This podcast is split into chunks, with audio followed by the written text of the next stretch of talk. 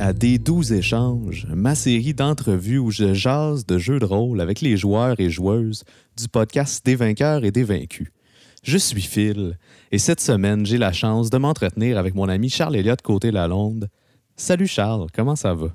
Salut Phil, merci pour l'invitation, ça va super bien ce matin. Je suis content de te parler de, de jeu de rôle, mais je suis surtout content de comprendre le jeu de mots derrière des douze échanges parce qu'à l'écrit, je ne l'ai pas compris tout de suite. Ah oui, mais à l'audio, ça y va direct. Là, c'est très, c'est super bon, ouais, wow. Euh, Charles, ça fait bientôt dix ans qu'on se connaît. On a commencé euh, à se connaître en travaillant ensemble dans les bars de Montréal. Puis notre première partie de jeu de rôle ensemble, euh, c'était autour de 2017 environ, euh, avec Louis-Philippe qui est le DM de Des Vainqueurs. Mais toi, est-ce que c'était ta première partie de jeu de rôle, euh, toute catégorie confondue? C'était pas ma première, mais c'était mon comeback dans le jeu de rôle. J'ai joué tout mon secondaire, pas mal. Puis c'était la première fois de ma vie adulte, mettons, que je revisitais Donjon Dragon et les jeux de rôle. Mais c'est aussi c'est beaucoup dû à la, cinquième édition, tu sais, qui m'a donné envie de rejouer. Puis c'est d'ailleurs d'un bar qu'on a commencé à en parler, puis qu'on a commencé à s'exciter à rejouer, puis à se dire moi aussi, je connaissais ça un peu. Fait que, ouais. Mais quand tu as commencé la, vraie première fois, quand tu étais adolescent, c'était quoi le, contexte? Qu'est-ce qui t'a attiré dans cette première partie-là? Ben moi, j'ai grandi, tu sais, moi, j'ai pas de frère, j'ai pas de sœur. Puis j'ai grandi sur une rue, euh, un cul-de-sac. puis non, mais c'est important. Puis il y avait beaucoup d'amis un peu plus vieux que moi, mais qui avec qui je passais tout mon temps, tu sais. Puis eux sont tombés un peu dans cet univers-là du, euh, du grandeur nature, puis du donjon dragon, puis des cartes magiques, puis nanana. Puis c'est eux qui m'ont introduit à ça. Mais c'était pas un milieu qui, qui, était dans tes intérêts, c'est juste de par tes amis du rond-point, t'as été comme attiré là-dedans? J'ai été attiré là-dedans, mais ça m'intéressait. Je suis vraiment pas rentré là-dedans OK, OK. J'ai pas été dur à convaincre à jouer à Donjon. C'était quoi ton, ton personnage, euh, si tu t'en souviens? Ouais, je m'en souviens pas, Phil. Euh, je te dirais que mon seul, mon seul souvenir de cette époque-là, de, de, ce personnage-là de la 3.5, c'est qu'à un moment donné. T'as-tu joué, toi, à la 3.5? Oui, moi, j'ai commencé à la 3.5. OK. Tu sais, à 3.5, comment toutes les spécialisations ils étaient super précises, puis il me semble que mon personnage, c'est soit, soit un marin, soit un pirate, je me souviens plus, mais il y avait, il y avait des skills en corde, mais pas en nœud. Puis je trouvais ça donc bien aberrant, tu sais, j'étais comme, c'est donc bien épais. Qu'est-ce que tu fais avec Oui, c'est ça. Qu'est-ce que tu fais avec ta corde si tu fais pas des nœuds, hein? T'attires! mais oui, oui. Fait que, c'est mon souvenir de ce personnage-là. mais c'est bon, ça donne une idée. Puis, euh, présentement, dans le contexte du podcast des vainqueurs, tu joues le personnage d'Octéon. Puis, euh, je, ne sais pas vraiment comment ça s'est passé. Est-ce que c'est un personnage qu'LP t'a imposé en rentrant dans la campagne? je, suis content qu'on aborde ça parce que, ouais, Octéon, c'est un personnage qui m'a été imposé. Parce que jamais j'aurais joué un personnage qui s'appelle Octéon. Euh, puis il y, a une autre famille compliquée aussi que j'ai de la misère à prononcer. Abnagael ou Agnabdael, je suis plus sûr. C'est Abagnael. Abagnael, c'est ça. Merci de, me le rappeler. Puis je n'aurais jamais joué un illusionniste. C'est pas, c'est pas mon style de personnage, mais je suis tombé en amour avec le personnage bien raide. Je, je suis super content d'avoir été euh, invité à sortir de ma zone de confort pour ça. Puis c'est dans le cadre d'un podcast, c'est un peu un contexte de spectacle, mais est-ce que tu penses que jouer un personnage secondaire comme ça, c'est viable dans une partie euh, entre amis ludique? Est-ce qu'il y a moyen de trouver son plaisir dans ces interventions-là? Ouais, oh ouais, 100%. Euh, je trouve que, je trouve que, ben, d'un, ça, oui, oui, pour répondre à ta question, mais ça dépend beaucoup du groupe autour de la table à quel point ils sont prêts à laisser de la place. C'est un groupe qui joue une fois par mois, puis que c'est, ils ont deux heures pour jouer par mois, puis qu'ils veulent jouer, puis qu'ils veulent tirer 100% du profit de leur session. Ben là, je trouve ça plate de rentrer un personnage secondaire qui va prendre un peu d'espace le temps d'une session. sais. Mais c'est un groupe qui est ouvert à, laisser de la place à des nouveaux personnages, puis à des NPC. Puis non, non, non, ouais, là, c'est super viable, c'est le fun, tu sais. Puis c'est un joueur aussi qui, euh, sans rien spoiler pour les gens qui n'ont pas écouté les saisons, qui n'est pas nécessairement apprécié par le groupe. Ouais, ouais malheureusement. C'est la première fois aussi que joue un personnage qui est pas comme. Ben, qui est pas accueilli par le groupe. Ouais, mais c'est là-dessus que je m'en allais, tu sais. Euh, ton plaisir à toi euh, dans ce personnage-là, qui est un peu comme le, Mario Rock de notre gros show, excusez la référence 2000. Est-ce que toi, en tant que joueur, ça, ça te. Ça me blesse, ouais. Ouais, ça t'atteint-tu qu'on te trouve gossant? ouais, parce que je trouve que. Je trouve qu'il fait des cool choses, Octéon, puis il est full, il est full d'adon, puis il est full. Euh, il, y aurait, il aurait avantage à faire partie de cette équipe-là, puis je comprends pas pourquoi il a été rejeté. Puis je le prends personnel un peu, mais personnel le fun. Là, je, je pleure pas le soir en rentrant chez nous, mais comme moi, en tant que joueur, je me suis attaché à ce personnage-là je trouve ça quand même dur que le reste du groupe s'attache pas. Je suis comme Chris, il est le fun avec Théon. Ah, pourquoi vous le prenez pas dans le groupe? Moi, je l'apprécie. Mais je pense qu'on l'apprécie aussi, mais c'est vraiment dans cette dynamique-là où on aime ça l'haïr un peu, tu sais. Mais sans, sans l'haïr au point que c'est un ennemi, tu sais, on l'intègre quand même dans, dans nos histoires. Mais je pas mal sûr que tout le monde apprécie ça quand Octéon est autour de la table, puis qu'on peut le poker de temps en temps, puis c'est un peu notre, euh, notre tête de turc, tu sais. Ouais, ouais. Non, mais c'est super cool. Il est super le fun à jouer, puis cette interaction-là, même, tu sais, c'est ça, c'est pas des grosses blessures, mais à chaque fois, je suis comme, oh, je suis passé proche aujourd'hui d'avoir des nouveaux amis. Oui, c'est ça, ça donne le goût toi-même en tant que joueur de le faire de accepter. Vous convaincre, ouais. puis tu disais tantôt que toi, tu te serais jamais fait un illusionniste. Euh, parce que c'est pas ton type de bonhomme. Mais toi, t'es quel type de joueur quand t'es à une table? Qu'est-ce que tu apportes à la table? Aïe, c'est une bonne question, Phil. Euh, je, suis un joueur. Je suis un joueur paresseux. C'est-à-dire que quand, quand je vois, mettons, les rogues autour de la table qui sont là puis qui commencent à calculer leurs 218 dés pour faire leurs attaques, ça, ça m'intéresse pas. ou, quand je vois, ou quand je vois les monks qui sont là puis qui font trois attaques, puis qui là, ils réfléchissent, je prends un autre point qui pour faire une autre attaque, puis dodge, puis m'en aller, puis c'est trop, compliqué pour moi, ça. Moi, j'aime ça. Euh, je l'aime beaucoup, mon druide, où je fais des sorts de concentration que je reste concentré pendant tout un combat. une action par une tour. Affaire une affaire à la fois. C'est pas nécessaire non plus d'être euh, dans le, l'infinité des possibilités avec ton personnage pour l'apprécier. Mais par rapport à ça, qu'est-ce que tu penses que c'est l'importance des règles dans le jeu de rôle, tout jeu de rôle confondu? Ah, moi, j'y crois pas aux règles. Euh, non, mais ça donne un cadre, mais moi, euh, n'importe quel DM dirait moi, je l'applique pas comme ça, j'aimerais mieux faire ça. Ou je l'applique comme ça d'habitude, mais spécifiquement dans ce cas-ci, on va faire quelque chose de différent parce que je trouve ça plus cool. Moi, je, suis 100% à l'aise avec ça. Tu peux bypasser euh, les règles en un clin d'œil, puis... Ah, ben oui, ben oui. Tu sais, mettons, j'ai une game où j'ai un personnage qui est rendu quand même au niveau, là, Cauchemar, qui est rendu niveau 16, euh, je pense, 15 ou 16. 16 maintenant. Puis tu sais, il arriverait quelque chose dans le game où euh, mon DM, il me dirait, mon DM qui est LP, là, il me dirait bon, mais pour X raison, t'es rendu un personnage niveau 1, puis t'as 10 dans tes stats partout, puis tout ce que t'as bâti dans, les 10 dernières années, ça vaut plus rien. Je serais comme, OK, parfait. Crime, OK. C'est ça qui se passe. J'invite LP à pas faire ça. C'est super de, de finir mon personnage, mais... Faudrait qu'il y ait un contexte au moins, tu sais. Ouais, ouais. Euh, mais justement, toi, t'as été DM aussi là, dans la mini-série Garde Academy. Ouais, de peine et de misère. oui, ben, qui, était au début. J'ai pas l'impression que c'était parti pour être une série euh, sur le podcast. Ben, c'était pas ça l'intention. L'intention de Garde Academy, c'était de. Ben, d'un, que tout le monde se sait à être DM, puis que le monde teste des affaires, puis qu'on compte des trous quand il n'y a pas d'autres games qu'on pouvait jouer aussi. Euh, mais un mardi soir où finalement, il y a trois, quatre personnes qui étaient disponibles et qui voulaient jouer, ben, on, pouvait faire quelque chose sur le tas, sur le flair comme ça. C'est pour ça que la série n'est pas aussi tight que les autres séries. Mais ça a été intéressant. Ça a été un beau laboratoire, puis ça a été. Euh, ben, je parle au passé. Je ne dis pas que ça ne reviendra pas. OK, parce que j'ai entendu dire entre les branches qu'il y avait peut-être une, deuxième saison, mettons, de Garde Académie en préparation.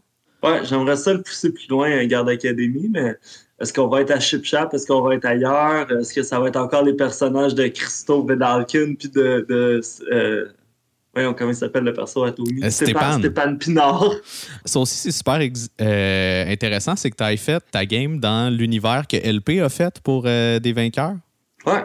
C'était quoi ton point de vue par rapport à un univers préexistant, tu sais, en tant que DM, de jouer dans le corps et de sable de quelqu'un d'autre? Je trouve ça intéressant de jouer dans les, dans, les univers des autres DM pour rajouter du stuff. Tu sais, mettons, Garde Academy, c'est pas, c'est pas moi qui donne du stuff à LP, c'est moi qui prends du, du lore à LP puis qui fait un peu mes petites affaires, mais que si, oups, plus tard, ça peut servir à quelque chose, ben là, ça serait cool, tu sais. C'est juste de semer des graines, dans le fond. Puis de... de ben, c'est la base du jeu de rôle, mais c'est de créer tout le monde ensemble, tu sais. Puis là, c'est juste de créer tout le monde ensemble, séparé. Puis est-ce que tu es connaissant de l'univers préexistant de D&D officiel? Euh, oui, ou que, ben, je pense pas que je gagnerais une soirée quiz là-dessus, mais je pourrais être top 5 d'une soirée de 10 équipes, je pense. Puis tu l'utilises-tu? Je sais pas si ça répond à ta question. Non, non, mais c'était plus dans le sens, tu sais, là, tu as joué dans l'univers préexistant à LP, euh, mais quand Ouais. tu joues dans d'autres games qui sont dans un. Est-ce que tu joues dans l'univers préexistant de DD? Ben, je pense qu'Alroy, notre game d'Alroy est dans, est dans. Euh, oui, oui, oui. euh, J'ai l'imp. Ah, c'est dur à dire avec LP. Hein? C'est dur à dire, hein? Ouais. Euh, mais je vais te dire, ben honnêtement, j'aimerais ça faire des campagnes officielles, moi. Tous ceux qui sont déjà préécrites? Ah ouais, j'aimerais ça les, soit les rouler comme DM, soit les jouer comme joueur, mais c'est dur parce que souvent, ben, il y en a un qui l'a écouté sur un podcast, euh, il y en a un qui l'a lu, il y en a un qui l'a joué à moitié. Fait que c'est dur de se faire un groupe et de partir avec ça. Puis je me rends compte en jouant plusieurs games que mon groupe de D&D, je l'aime, tu sais. Je- C'est avec eux que je joue à Donjon Dragon, c'est pas avec euh, des inconnus ou whatever. Pas, pas que j'aime pas ça, mais je me rends compte que souvent j'ai moins de plaisir. Puis si je pourrais investir autant de temps, ben j'aime mieux le faire avec mes amis. Reste que, euh, sans enlever rien à personne, je pense qu'on a le, le meilleur groupe de DD au monde. Ouais, je pense que ouais. Puis c'est surprenant à quel point tout le monde qui est rentré dans ce cercle-là a été comme aspiré par le jeu de rôle tellement les parties sont prenantes, tu sais. Ah, puis du monde qui avait rien à voir avec, tu sais, que, je veux dire, Tony, c'est pas un casting de joueurs de, de, de, de jeux de rôle. On en a parlé justement, là, puis c'est vraiment pas son genre. euh, Puis là, il a été aspiré là-dedans, puis là, je veux dire, s'il y a quelqu'un qui est plus rapide sur le piton que Tony, je- trouvez-moi là. là. Si- S'il y en a un qui veut jouer à- à- au jeu de rôle, c'est bien lui. Ah oui, il nous parlait de Spelljammer cette semaine, justement. Là, il, est, il est déjà en train de jouer, euh, ça vient de sortir, puis il est, il est parti. Là. Mais ouais, c'est ça. C'est incroyable. Fait que c'est vrai que ça a eu cet effet-là, mais c'est ça qui est beau aussi, tu sais, de, de- Parce que oui, c'est compliqué. Oui, il y a des livres. Oui, il y a des règlements, mais c'est simple au final. Là. Si t'es une personne qui connaît les règlements, t'es en business après. Tu. Euh, toi, Charles, dans le contexte de ta vie personnelle, euh, t'es appelé à aller passer beaucoup de temps dans le Grand Nord canadien. Québécois, Québécois canadien. Je travaille dans le fond au Nunavik, euh, dans, la communauté d'Inukjuak, sur la baie du Tson. Est-ce que tu as initié des gens au jeu de rôle euh, dans ce contexte-là? J'ai pas initié des gens, non. J'ai fait des rencontres via les jeux de rôle, mais j'ai pas fait euh, l'initiation de, de gens à ça parce que bien que je, je parle anglais, là, je, je travaille en anglais, je suis bilingue, là, mais je, je sens pas que mon anglais est assez bon pour aller chercher toute la saveur D&D qui est le fun. Je me vois mal jouer en anglais. Puis interpréter les personnages. Puis, Puis, puis interpréter, puis euh, d'aller chercher tout le potentiel d'une game. Le français, c'est ma langue, puis c'est là que je, je crée, dans le fond. là. Pas que je suis un créateur ou un artiste, c'est pas ça, je suis pas en tout, mais c'est là que je me retrouve dans mes repères pour avoir du fun, puis, puis d'amener de la saveur. Mais est-ce que tu écoutes du contenu D&D en anglais euh, malgré tout? J'ai Ça t'interpelle moins? Ça m'interpelle, ouais, pas mal moins. Euh, ça, ouais, beaucoup, beaucoup moins. Ça vient pas me chercher, même, je te dirais. Puis là, je suis en train de relire les livres de- des Royaumes oubliés, puis tout. Puis je les, ai, je les ai achetés en français parce que ça vient plus. Moi, je sais pas pourquoi. Je... Ben, c'est ta langue en même temps. C'est. Ouais, mais tu sais, la traduction elle est pas terrible. Mais- Non, honnêtement, je, je l'ai lu en français, je l'ai lu en anglais. C'est bien meilleur en anglais, mais ça vient moins me chercher. OK. Ouais, c'est en français que je me retrouve dans le jeu de rôle.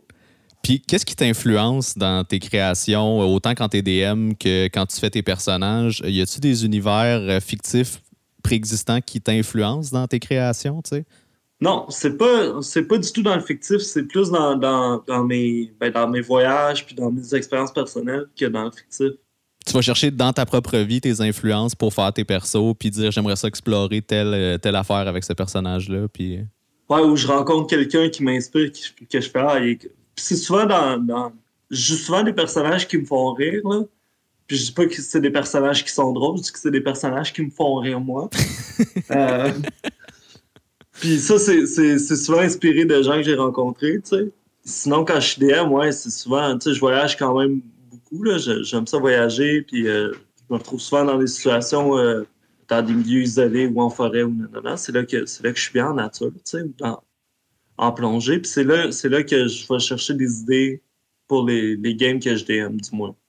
Ah ouais, ok. Ben, c'est super intéressant comme point de vue. J'aurais pas pensé, tu sais, euh, instinctivement, je me disais, ah, euh, j'ai écouté, euh, je sais pas, là, Game of Thrones, puis le personnage de Paladin, de... en tout cas, il y, a du jeu à aller chercher là-dedans, mais dans ta vie aussi, il y a du jeu à aller chercher là, pour des personnages, effectivement, tu sais. Ah ouais, puis on en rencontre du monde bizarre. En tout cas, moi, j'en rencontre pas mal, je sais pas pourquoi, mais moi, je rencontre pas mal du monde qui sont intéressants pour des personnages. Puis je pense que quand je regarde des, des du lore, des Game of Thrones, des Seigneur des Anneaux, Harry Potter, whatever, j'ai tellement peur que mon cerveau l'absorbe puis l'assume comme une idée qui m'est propre puis que je mette ça dans une game après. Tu veux pas copier? Ouais, je veux pas copier, tu sais, que j'essaie de me tenir loin de ça. OK. Je pense qu'il y a ça aussi. Mais je comprends, je comprends. Puis c'est quand même un réflexe intéressant. Euh, puis de participer au podcast, qui est comme un genre de spectacle de jeu de rôle, est-ce que ça a changé ta conception que tu avais euh, avant de jouer publiquement? Ça a changé ma, vision du jeu, de le mettre dans un cadre, puis de, le présenter comme spectacle, plutôt que de le mettre dans, un, ben gros caractère dans lequel on joue, puis on a du fun, puis euh, tu sais, on se le cachera pas, nous autres, on, aime ça prendre un petit coup, puis euh, passer une belle soirée avec des amis, tu sais. Puis là, de le mettre dans un cadre qui est très. Euh, pas rigide, mais qui est très. Euh, formaté, peut-être? Ouais, formaté, tu sais. Il faut le présenter, puis il faut que ce soit le fun pour le monde qui l'écoute aussi, mais ça a changé ma vision de comment. de la précision dans ce jeu-là, c'est le fun aussi. Je sais pas si tu comprends. Ouais, ouais mais comment tu organises ton histoire pour que justement tu aies un bout de dénouement qui se passe vers la fin, puis essayer d'avoir un cliffhanger pour ton closure, puis. Ouais, exact.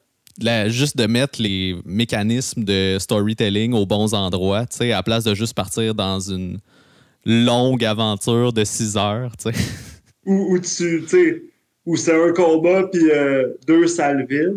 Puis j'aime ça aussi, c'est ça que j'aime aussi quand tu joues hors euh, podcast, c'est que tu peux mettre tes joueurs dans une salle vide avec un piton, puis les laisser là pendant deux heures, même s'il se passe rien. sais. Puis cette frustration-là qui se crée en tant que joueur, tu sais, elle, tu sais, c'est des vraies émotions. Là, que, il y a des games, là, tu es sur le bout de ta chaise comme ça, puis que c'est des vraies émotions. Fait que de, de, créer des frustrations comme ça, je trouve ça intéressant aussi en tant que joueur et en tant que DM. C'est des choses que tu peux pas te permettre dans, dans un. Ben, du moins dans notre format de podcast. Oui, ben c'est sûr que ça se transmet un peu moins dans un contexte de spectacle. Tu sais, le, l'émotion que tu vis intérieurement pendant que cette frustration-là build. Tu sais, je pense qu'en tant qu'auditeur, tu builds plus la frustration de pas avoir rien d'entertainant nécessairement. Là. Euh. ouais, ok, les gars sont dans la salle puis attendent. tu sais, ouais, c'est ça. ça, ça change ma vision du jeu. Mais j'aimerais, ben, je sais pas, toi aussi, j'imagine, te connaissant un peu, mais comment tu te sentirais de faire une session de plus longue que des enregistrements réguliers. Là, fait qu'un genre de 4-6 heures, mettons, devant le public, ça serait le fun. C'est le fun, mais c'est épuisant aussi parce que tout le long, euh, faut pas que tu perdes le momentum. Il faut quand même que tu sois actif pendant 4 à 6 heures. Euh, puis que tu aies l'énergie de jouer cette game-là à fond pendant 4 à 6 heures. Parce que c'est ça aussi, j'ai l'impression, quand on fait un podcast, c'est qu'on arrive là avec, en jouant à 110% pendant euh, une heure de temps, on prend un break, on joue un autre épisode. Tu sais, c'est quand même demandant sur le joueur plus qu'une game où tu vas t'asseoir relax euh, socialement avec tes amis, puis tu laisses le temps passer. Il n'y a, pas, a pas vraiment de. Il a pas de conséquences à laisser le temps passer. Non, il n'y a pas de conséquences, ouais. Tandis que tu perds peut-être l'attention, tu sais, si tu fais un spectacle, mettons, puis qu'il y a toujours des longs moments de silence entre chaque tour de combat. Ah, où tu peux pas interagir. C'est vrai que. Puis je trouve que ça, ça, manque un peu au podcast, mais tant mieux parce que ce serait terrible pour l'auditeur. Mais tu sais, les moments où. Euh, là, il y a un joueur qui fait son tour de combat, il y en a deux qui sont sur, sur leur selle, il y en a deux qui parlent d'un sujet complètement différent. Il y a le DM qui, qui genre, focus à travers tout ça.